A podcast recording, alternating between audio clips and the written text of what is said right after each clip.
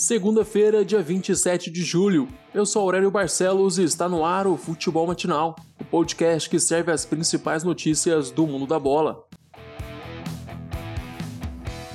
O futebol mineiro está de volta. Ontem o Cruzeiro enfrentou a RT no Mineirão e venceu o time de Patos de Minas por 3 a 0. Kaká, Thiago e Marlon marcaram para a Raposa, que se manteve em quinto lugar dois pontos atrás da zona de classificação para a próxima fase. Mais tarde, no Independência, América Mineiro e Atlético ficaram no empate por 1 a 1, resultado que garante o Coelho nas semifinais da competição e que empurra o Galo para quarto lugar, já que a Caldense goleou o Tupinambás por 4 a 0. A última rodada do Campeonato Mineiro vai ser realizada nesta quarta-feira com todos os jogos às 9h30 da noite.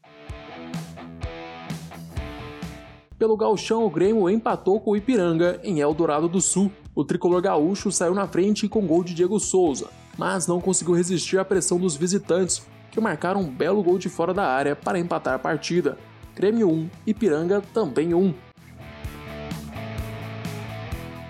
E teve surpresa na última rodada do Campeonato Paulista. A primeira fase da competição termina com o Bragantino como líder geral o Red Bull agora tem a vantagem de decidir os próximos jogos em casa. O Corinthians contou com a ajuda do São Paulo para se classificar para as quartas de finais da competição.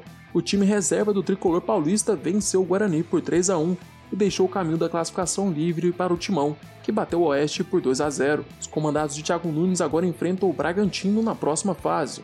Já o São Paulo do treinador Diniz encara o Mirassol. Sem vencer a três jogos, o Santos recebe a Ponte Preta e o Palmeiras, segundo lugar da classificação geral, joga contra o Santo André. As datas e os horários dos duelos vão ser definidos pela Federação Paulista hoje às 11h30 da manhã. Na parte de baixo da tabela, Água Santa e Oeste se despedem da primeira divisão do Paulista. Agora vamos para as notícias internacionais. Na Itália, Juventus comemora o título de campeã da Série A pela nona vez consecutiva. A velha senhora mantém a hegemonia no futebol italiano por mais uma temporada ao bater a Sampdoria por 2 a 0. E é claro que teve gol dele, CR7. O português foi o responsável por abrir o placar do jogo. Com o gol de hoje, Cristiano se iguala a Miller como o quinto maior artilheiro da história do futebol em jogos oficiais, marcando 735 vezes. À frente dele está Puskas com 746 gols, Pelé com 767, Romário com 772 e Joseph Pican com 805 gols. No italiano, o CR7 chegou a 31 gols e é o vice-artilheiro da competição, atrás de Ciro Immobile, que chegou a 34 tentos após marcar um hat-trick neste domingo. Da Itália para a Inglaterra, Manchester United e Leicester se enfrentaram pela última rodada da Liga Inglesa. O duelo valia vaga direta na Champions League da próxima temporada melhor para os Diabos Vermelhos que bateram Leicester fora de casa com um gol do português Bruno Fernandes e um gol de Lingard.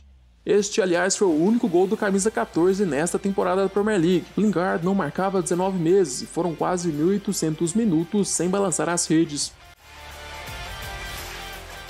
Chegamos ao fim deste episódio. Eu, Aurélio Barcelos, volto amanhã com mais futebol matinal para vocês. Eu te espero aqui às 6 horas da manhã.